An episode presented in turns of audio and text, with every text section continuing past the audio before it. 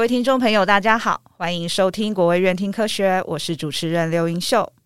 今天我们很荣幸邀请到国卫院国家文媒传染病防治研究中心刘维良助研究员，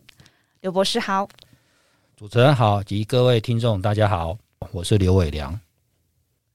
文媒传染病长久以来为世界各国公共卫生最大的威胁哦，台湾也不例外。回顾二零一五年，当时登革热疫情在南台湾大爆发，有四万三千多人染疫，造成两百一十八人死亡。二零一六年四月呢，国卫院的国家文媒传染病防治研究中心成立，那以下我们就会简称为国家文媒中心啊。它整合国内既有的文媒传染病防治研究能量，那提供政府具有实证基础的防治作为与相关的防疫知识。积极协助各地方县政府在文媒传染病上的防疫。炎炎夏日的到来，也是登革热疫情开始蠢蠢欲动的时期，我们都要严阵以待。今天呢，借由节目专访的机会，特别邀请刘博士与听众朋友们简单介绍国家文媒中心的主要任务，以及带着我们简单认识蚊子的生态。啊，到了解沃尔巴克氏菌生物防治法的相关研究和防蚊策略。啊，首先呢，想请刘博士与大家简单介绍国家文媒中心的主要任务及研发主轴有哪些面向呢？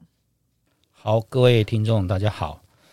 那在介绍我们国家文媒中心的任务以前，我先跟大家简单说明一下我们文媒中心的一个定位。我们国家文媒防治中心的定位呢，是在于中央防疫体系指挥之外，然后来协助地方政府来防治登革热，作为主要的文媒传染病的一个另外一个指挥系统。那并持续作为中央跟地方政府的一个参谋智库的一个幕僚角色，来协助防治登革热的一个防治作为。那整个的总体的目标跟主要的任务呢，就是要。整合国内的文媒传染病的一些防治，然后提升了一些研究的量能，来积极的防治我国的文媒传染病的一些发生，然后进而然后提高了这些研究量能之后呢，然后就可以增加一些防治的一些经验跟技术的一些平台，然后推向到全球，然后建构一个台湾成为全球一个登革热防治的一个标杆。这最主要是我们无媒防治中心的最主要的这个任务。OK，在研究主轴方面呢，我们防治中心呢，大概分成三个研究主轴。第一个主轴当然是刚刚所提到的，要协助地方政府的一些防疫作为。所以我们有一个防疫的部队，然后来协助地方政府做一些防疫跟一些疫情上面的一些资源的一些行动。那第二个主轴方面呢，我们因为国家卫生研究院还是一个学术单位，那所以在这个主轴方面，我们就在进行一些。发展一些学术上面的一些研究计划，是啊，再来就是刚刚提到的，提升了这些研究量能之后呢，我们就要来跟一些国际上面一些合作单位能够进行一些接轨，然后进行一些合作，然后来大大的来强化我国的一些防治登革热上面的一些一些作为跟方式。那以上就是我们在国家卫生研究院在登革热防治上面的一些目标跟研究的一个主轴的方向。OK，好哦，谢谢刘博士啊。那其中呢，我知道啊，应该说我们知道您尤其致力于研发啊一种技术哦，啊叫做沃尔巴克氏菌生物防治技术。嗯，请问这是个怎样的技术呢？那沃尔巴克氏菌它又是什么？好的，那刚刚如同主持人所提到的，沃尔巴克氏菌是一个生物防治方法。简单的意思就是说，它利用一种以文治文的方式，用文字去找到它的文字，然后来达到一个防控登革热的一个方式。是。那沃尔巴克氏菌它到底是什么呢？它是一个立克氏刺体的一个细菌，它可以有效的来防治一些登革热的一个作为，尤其是在近几年来讲，许多国家都在利用这种生物防治技术，就是所谓的沃尔巴克氏菌。来达到一个防治登革热的一个效果，是，所以它是专门就是防治登革热这个疾病而已吗？应该这么说好了，沃尔巴克氏菌不是专门来防治登革热，其实它在生物体里面，应该是说在一般的昆虫里面，它就带有这个沃尔巴克氏菌。哦，它有它的一些生物学上的一些功能，可以来达到一些防治病毒的复制机转，或者是调控它的一些生殖的机制，甚至宿主的一些生命的周期，都可以透过这个沃尔巴克氏菌的这个微生物来达到一个防控的一个效果。哦，OK，所以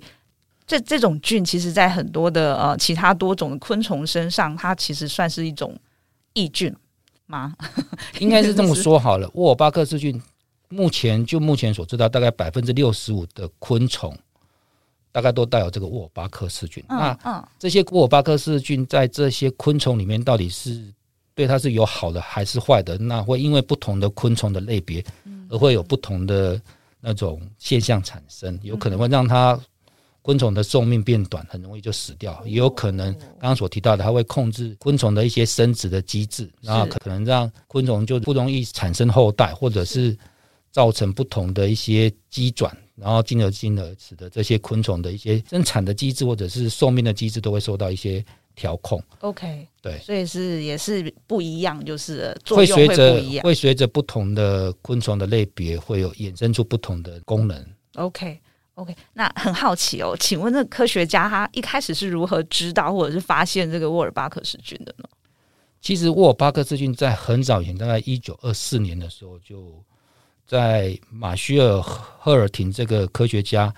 还有一个叫做西梅伯恩·伯特沃巴克，嗯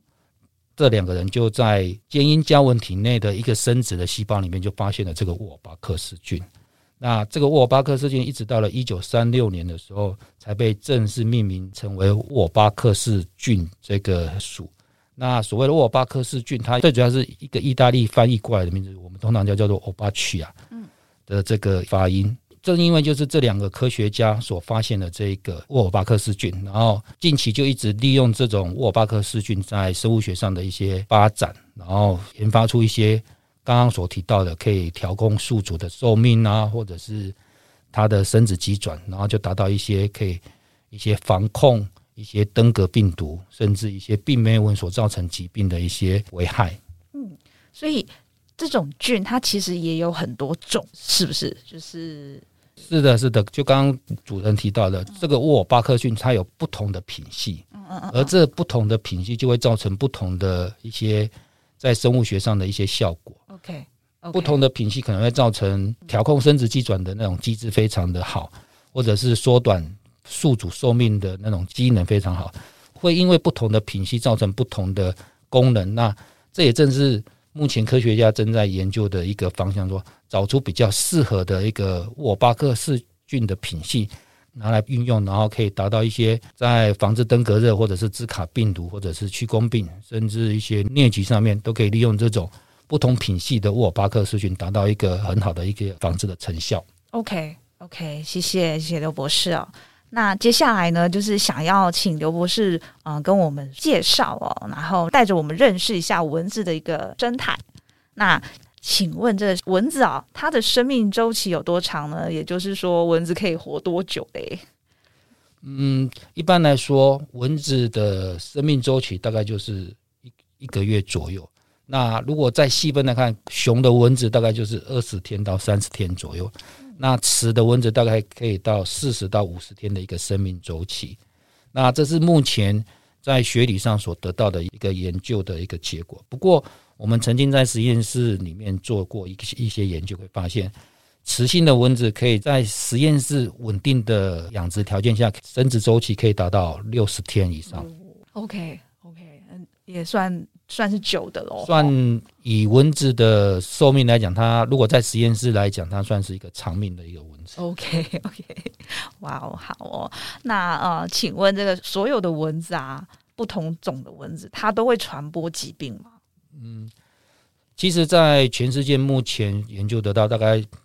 蚊子大概有三千多种的一些蚊子。那其实会吸人类血的，或者是吸动物血，大概是不到两百种蚊子。至于这两百种蚊子是不是真的会传染一些疾病，那目前还没有一定的一个结论说法。Okay, OK，不过其实目前真正要防治的大概就是这两百多种蚊子。那因为毕竟它们会吸人类的血，那既然会吸人类血，就进而就会造成一些疾病的一些传播。所以针对这些蚊子进行一些防治作为是必须的。OK，是是。那在台湾呢、哦，嗯，请问会传播疾病的蚊子有哪几种？那它们又会传染哪些疾病？至于刚刚所提到的，因为有两百多种蚊子会吸血，那至于在台湾，目前我所得到的资料还不是那么清楚，到底有多少种蚊子会传染疾病。嗯、不过，就目前所知，在台湾造成非常大的病媒蚊的传染疾病，大概就是登革热是为主，还有就是近几年的一个日本脑炎。以这两种病例来讲的话，登革热大概就是埃及斑纹跟白线斑纹是主要的传染的病媒蚊。是那。日本脑炎就是以三斑家蚊为主要的传播媒介，所以在台湾如果能够把这三种蚊种积极的控制好的话，相信对登革热或者是日本脑炎，大概就可以达到一个很好的一个防治效果。是是，那呃，另外哦，就是说这些病媒蚊哦，他们是如何，或者是他们为什么会传播病菌嘞？他们吸血，那但是他们为什么会跟疾病有关联？应该这么说好了，刚刚所提到的病媒蚊，它会吸人类的血。那其实，在在吸人类的血之前，它可能会去吸到一些带有这些刚刚所提到登革病毒或者是日本脑炎病毒的这些宿主。那蚊子吸到了这些带有病毒的宿主之后呢，那在蚊子体内再积极的大量的去做复制，然后让蚊子体内的病毒量增高。那大量的病毒量。在蚊子体内之后，然后再透过吸人类的血之后，然后向双方的把一些蚊子把病毒吐到人体里面去，那人体就会进一步去做一些对这些病毒的一些复制，然后增加它的表现量，那自然而然就会让病毒的表现量在人体增多了，那人就会产生一些不适合的一些症状，然后造成这些并发症出来。目前我能够知道大概就是。透过这样子的一个机转，然后造成这些病媒蚊传染疾病的一些爆发。OK，OK，okay, okay, 好哦，好哦。那因为呃，刘博士你有提到哦，就是台湾目前大概知道的，就是有呃埃及斑蚊，还有白线斑纹。是。那在这个沃尔巴克氏菌的这个这个研究技术啊，它是只有针对某一种一种蚊子吗？应该这么说好了。就刚刚所提到的，在一些昆虫里面，然后就带有这个沃尔巴克氏菌。那就刚刚提到的会传染登革热的一个白线斑纹，其实它本身也带有这个沃尔巴克氏菌，只是在白线斑纹里面的沃尔巴克氏的品系，对于它们抗病毒的效果的成效并不是那么好。OK，所以。大家可以看到，北部为什么还虽然是以白线斑纹为主，虽然它会传染登革热，可是它们一下子就会被消灭掉、被扑灭掉。嗯，那基本上原因一个原因可能就是白线斑纹里面本身就带有沃尔巴克氏菌，它就有一个抗病的一个效果在里面。OK OK。那据刚刚所提到的埃及斑纹里面呢，因为埃及斑纹里面本身是不带有沃尔巴克氏菌的，那它必须利用一些生物学的方法，然后。在埃及斑纹里面去建构出一个带有沃尔巴克氏菌的一个埃及斑纹，是，是。那这是也这是这也正是我们国家卫生研究院以及我现在的一个主要的一个工作。所以其实连不同的蚊子，他们也有就是像您刚刚说的，他们可能有些蚊子是有这种菌的，那有的是没有这种菌的。这个也就是。不只是其他的昆虫哦，就是只是单单看蚊子本身，不同的品种，有的品种期待有这个沃尔巴克氏菌，然后有的就没。没错，对，因为就刚刚提到了沃尔巴克氏菌有不同的品性，然后在不同的蚊子里面，它可能会有不同的一些防治的效果，所以这也是为什么我们国家蚊媒中心后现阶段要积极去了解在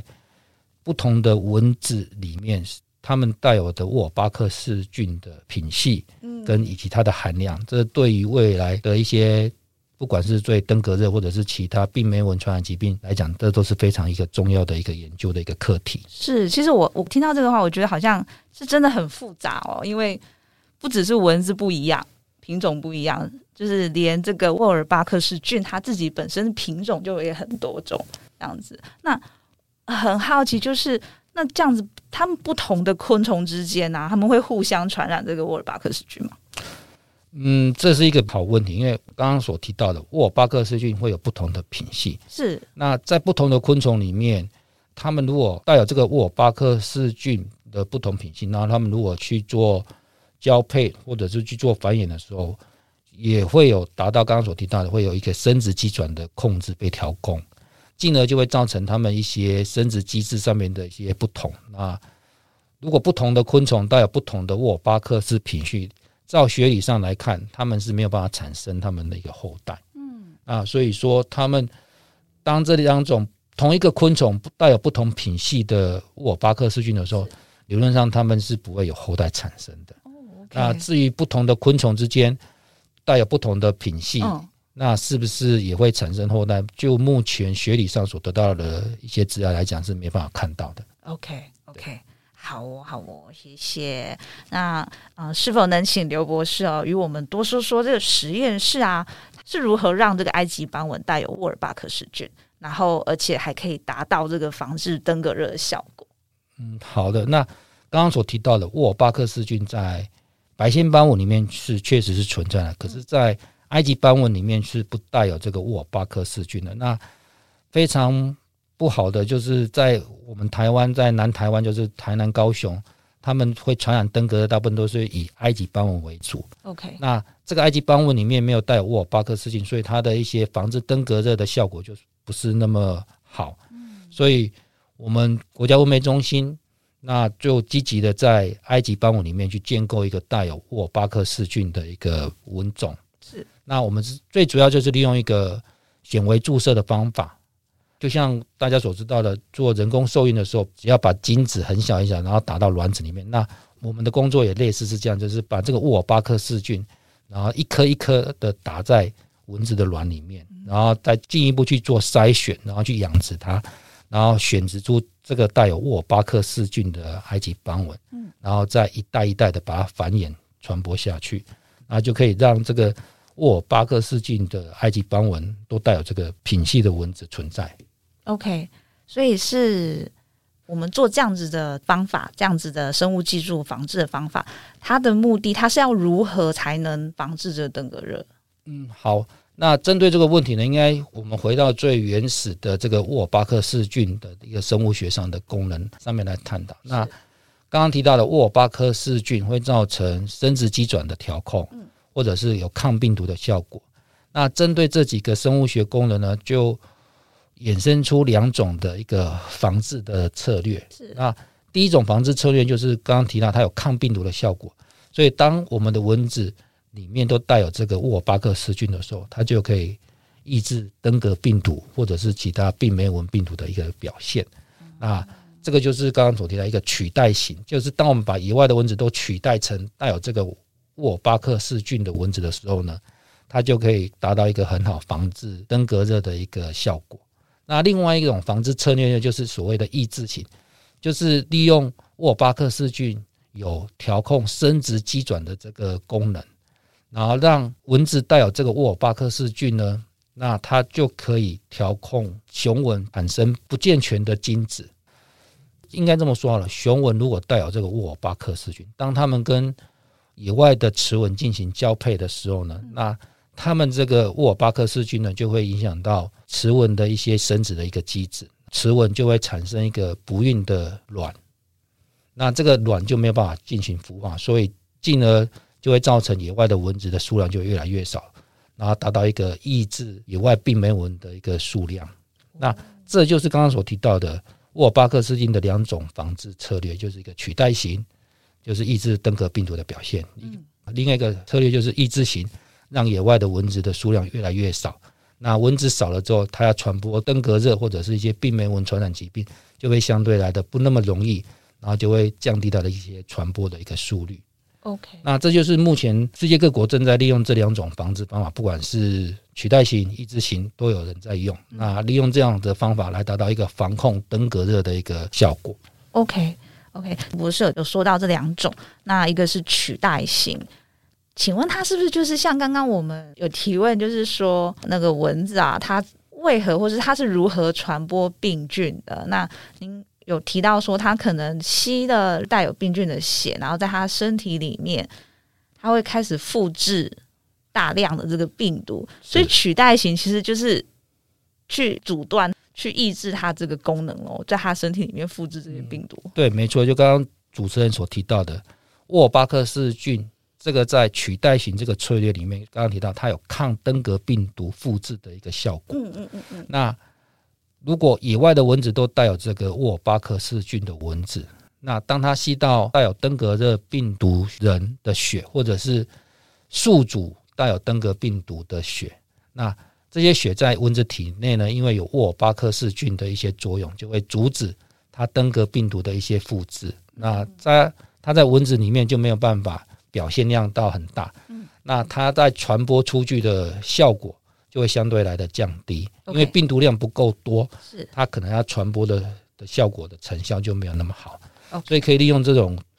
所谓的取代型策略，然后来达到一个防控登革病毒或者是一些病媒蚊传染疾病的一些效果。OK OK，那另外一个那个抑制型的方式哦，就是说，当一个带有沃尔巴克氏菌的雄雄蚊，雄蚊，那它去跟野外的一个正常的雌蚊交配，那那个雌蚊产下来的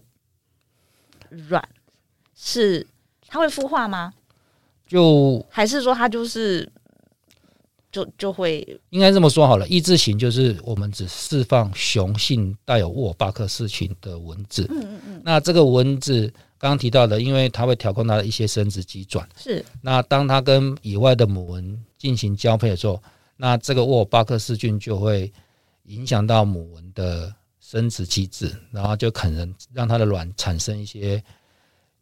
不孕的一个现象，所以他们没有办法。当雌蚊产生出来的卵粒，它就没有办法孵化出来。哦，OK，所以它连孵化变成就是我们常常在提到，就是变成这个卵粒就是所谓的空包蛋。OK，它就没有办法孵化成后代。那无法孵化成后代呢，野外的蚊子的数量就会减少下来。那这就是所谓的抑制型的一个最主要的一个策略。了解了解，想请问刘博士哦。我们实验室它如何能确认说这个产出的蚊子啊，它是真的携带啊有效的这个沃尔巴克氏菌？其实这个如果再回到实验室这层面，应该说回到科学层面来看的话，是在实验室里面，我们大家都知道利用 PCR 的一个方式，然后来做一个确认，我们是不是每一代每一代所产生的这些带有沃尔巴克氏菌的蚊子，嗯，是真的。含有这个沃尔巴克氏菌，OK，我们可以利用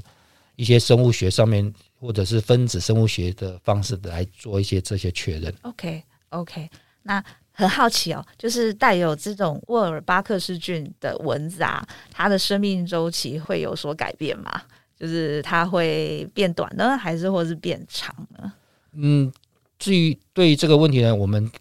在实验室跟在野外，我们都做了一些测试。那其实，不管是在实验室或者是在野外，带有这个沃尔巴克氏菌的，不管是雌的蚊子或是雄的蚊子，它们的生命周期跟野外的或者是在实验室长期培养下来的这些蚊子来做比较的话，它们的生命周期是没有太大的差异。OK，顶多可能差个一天到两天的这种。所以其实是没有什么不一样。在做学术研究，还是觉得应该是没有什么太大上的差异。OK，OK，好哦，好哦。那因为刚刚也问了刘博士很多有关这个沃尔巴克氏菌的一些一些问题哦，那其实还是很想知道说，哦、如果这个人类啊跟跟这个动物啊被这个带有这个沃尔巴克氏菌的蚊子咬到的话，会被传染这个沃尔巴克氏菌吗？这个菌会在我们的人体里吗？嗯。对于这个问题，我想大家都会很注重这个沃，因为毕竟沃尔巴克氏菌是一个细菌。那人们或者是其他的动物，如果带有这个沃尔巴克氏菌，是不是就如刚刚所提到的，它会让这些动物或者是人造成一个不孕的现象？因为毕竟刚刚提到，它会调控你的生殖机转。是，其实在这个方面的一些研究呢，已经有很大的一些文献被提出来了。其实，在二零一六年，我记得是在越南的一些学术研究员提到了，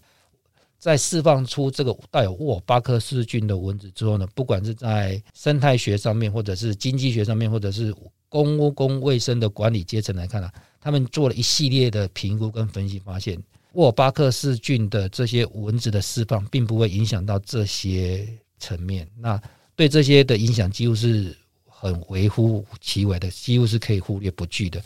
同时，也有一些研究也也认为说，带有沃尔巴克氏菌的蚊子呢，那它并不会去影响到人类或者是一些脊椎动物上面。它应该这么说，它就是要传染给人的几率是可能性是很低的。那他们也在不同的实验里面也看到，把沃尔巴克氏菌这些菌液直接打到小鼠里面，然后去做一些观察，然后发现呢，带有这个沃尔巴克氏菌的这个小鼠呢，不会有死亡的一些现象产生。OK，理论上就是说，沃尔巴克氏菌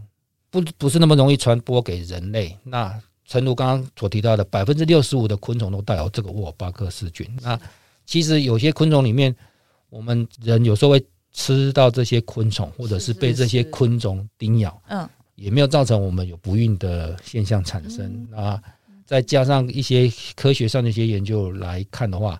沃尔巴克氏菌对于人类的影响几乎是微乎其微的。就是目前目前的显示是这，对，就刚刚主任所提到了，目前以目前的所有的研究报告来看。沃尔巴克氏菌对于人类的影响是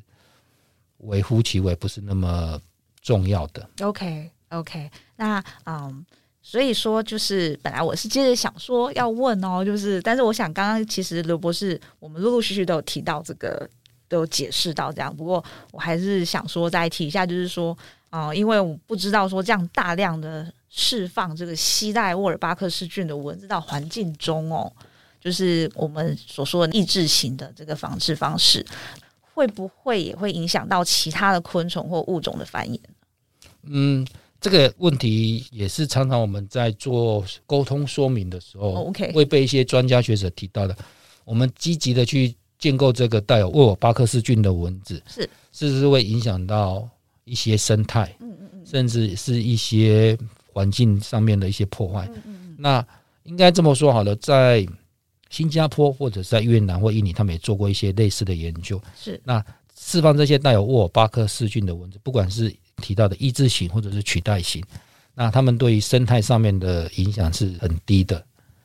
因为毕竟刚刚所提到的，如果沃尔巴克氏菌另外一个策略就是抑制型，抑制型就是让蚊子的数量变少。是，那是不是因为蚊子数量变少，就会让一些底栖生物的一些食物的来源变少？嗯是不是就会破坏了这刚刚所提到的生态？生态。那就目前所得到的一些研究成果来讲，是不会的，因为毕竟我们只是针对埃及斑纹，应该说在台湾来讲，只是针对埃及斑纹进行一些防治的一个策略。是。那其实还有一些提到的三斑胶纹，或者是一些白线斑蚊，或者其他一些纹种，都可以当做这些底栖生物的一些生物来源，就是说它的食物链。就食物链上来讲，它不是会出现很大的问题，还是可以足够提供这些底栖生物的食物来源，不会因为进行了这个沃尔巴克氏体的这个埃及斑蚊的防治策略，然后就让整个生物链、食物链做一些破坏，这不是倒是不会的。我哦，我大概知道您的意思啊，比如说青蛙好了，它如果吃蚊子，那它其实只要你是蚊子，它都吃，它不会去选说它是。埃及斑蚊还是还是三家斑蚊这样子，就是对，理论上应该是这样子的。所以说，我们只破坏这个底栖生物的食物链的一小小部分的一个来源，